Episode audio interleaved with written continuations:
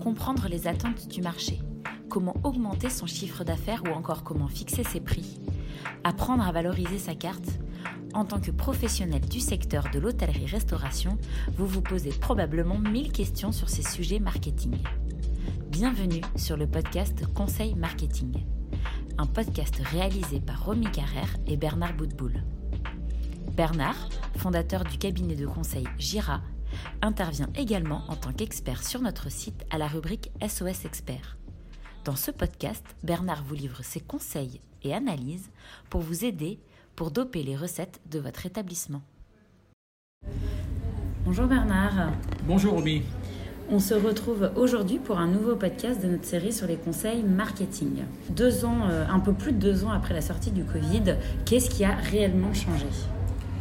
Alors effectivement, comme tu dis, on est à plus de deux ans de la sortie du Covid, plus de deux ans de la réouverture, entre guillemets, définitive des restaurants. Et en fait, pas grand-chose a changé et en même temps, beaucoup de choses. Je m'explique.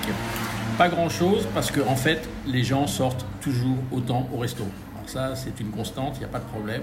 C'est toujours la sortie le midi hors domicile qui prédomine sur le soir et j'aurais tendance à dire que les vases communicants continuent, c'est-à-dire qu'on fait moins de chiffre d'affaires, un peu moins de chiffre d'affaires le soir, de plus en plus de chiffre d'affaires le midi.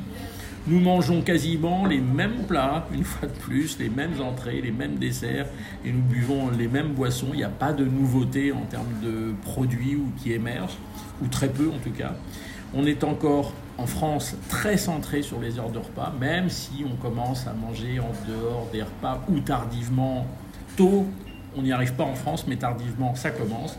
Et on revient majoritairement, alors ça c'est la grande surprise en post-Covid, majoritairement à la bonne vieille carte. Tu sais, on était parti sur les QR codes. Moi, je pensais que ça allait rester parce que c'est économique, c'est hygiène, c'est tout ce qu'on veut. Et euh, en fin de compte, les bonnes vieilles cartes sont en train de revenir et sont déjà revenues. Alors, ça, c'est pas grand-chose qui a changé. Beaucoup de choses ont changé. C'est quoi? C'est qu'on déjeune ou on dîne plus lentement. Alors, euh, je dis toujours que ce plus lentement, euh, correspond à euh, le fait qu'on se retrouve, ça fait deux ans et demi qu'on se retrouve, qu'on a envie de passer du temps à papoter, à, partager en pleine convivialité, donc on mange plus lentement. On trie de plus en plus sévèrement les restos où on le va. Alors ça, c'est une grande nouveauté post-Covid. Il y a un tri très sévère qui se fait de la part des consommateurs. Alors selon quoi ils trient entre ceux qui font le job, ceux qui font pas le job, tout simplement. Et le job, c'est quoi? C'est un lieu, une assiette et du personnel. C'est les fondamentaux du métier de restaurateur. Euh, on a affaire également à des consommateurs qui sont devenus, et ça c'est post-Covid, très clairement, intransigeants sur la transparence. C'est quoi? C'est dis-moi ce qu'il y a dans mon assiette. Dis-moi d'où vient ce qu'il y a dans mon assiette. Et aujourd'hui, le restaurateur qui ne parle pas, qui ne prend pas la parole sur ses produits, est un restaurateur qui est suspicieux.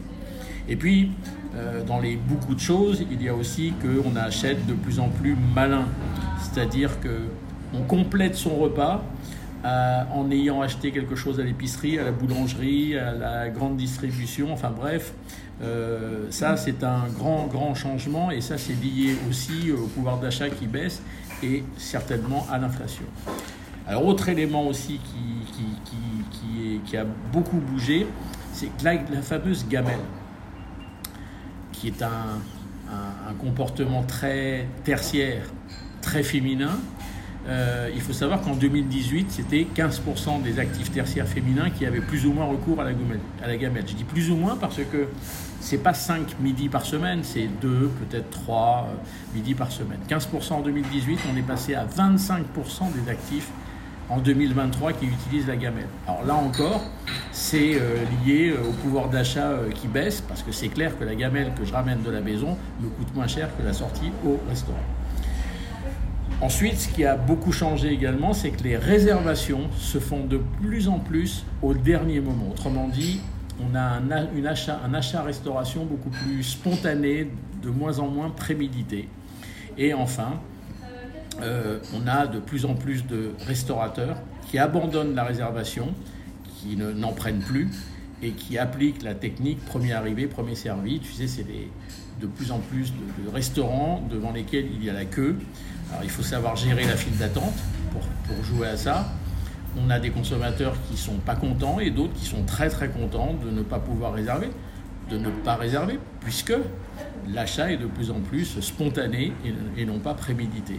Alors tout ça, effectivement, c'est un grand débat, les réservations, parce qu'il y a les no-shows, etc. C'est un grand débat. Et puis nous, on nous pose la question, est-ce que un étoilé Michelin pourrait se permettre de plus prendre de résa C'est une excellente question à laquelle je n'ai pas la réponse, parce que ça paraît tellement dingue qu'un étoilé Michelin ne prenne pas de réservation. Donc tu vois, il y a beaucoup de choses quand même qui ont changé, et en même temps, euh, il n'y a pas de révolution dans nos assiettes.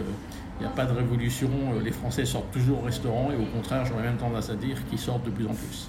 Tu parles euh, de, consommation, de réservation au dernier moment avec des achats plus spontanés. Tu, parles de, la carte avec euh, les QR codes, bon certes qui existent encore, mais de plus en plus on repart sur les vieilles cartes.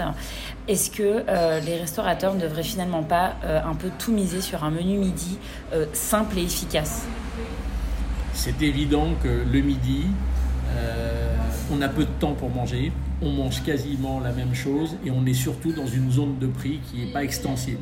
Donc évidemment que le menu midi ou le menu express, tu l'appelleras comme tu veux, est une arme incroyable pour travailler le midi. Mais attention au prix de ce menu il doit être raisonnable. Et attention à la structure de ce menu, parce que on ne mange plus entrée, plat, fromage, dessert, boisson, etc. Bien entendu, on est aujourd'hui sur, euh, allez, en moyenne un item et demi, ça veut dire un plat avec une boisson peut-être, et on a une structure qui monte très très fort euh, depuis 2-3 euh, ans, c'est un plat plus un café gourmand, c'est la contraction de trois séquences. Donc attention à la structure du repas et attention au prix, parce que nous sommes dans une position où euh, les Français ont un problème de pouvoir d'achat. Merci beaucoup Bernard euh, pour cet échange. J'en profite euh, pour rappeler qu'on a fait quelques podcasts sur comment construire sa carte. Et donc bah, c'est peut-être aussi le moment de réécouter nos conseils et de nous poser des questions surtout bah, pour préparer sa carte pour la fin de l'année. Tout à fait, la carte est vraiment le sujet récurrent, permanent, et il faut vraiment faire très très attention de quelle manière on structure sa carte aujourd'hui. Merci beaucoup Bernard. Merci Roby.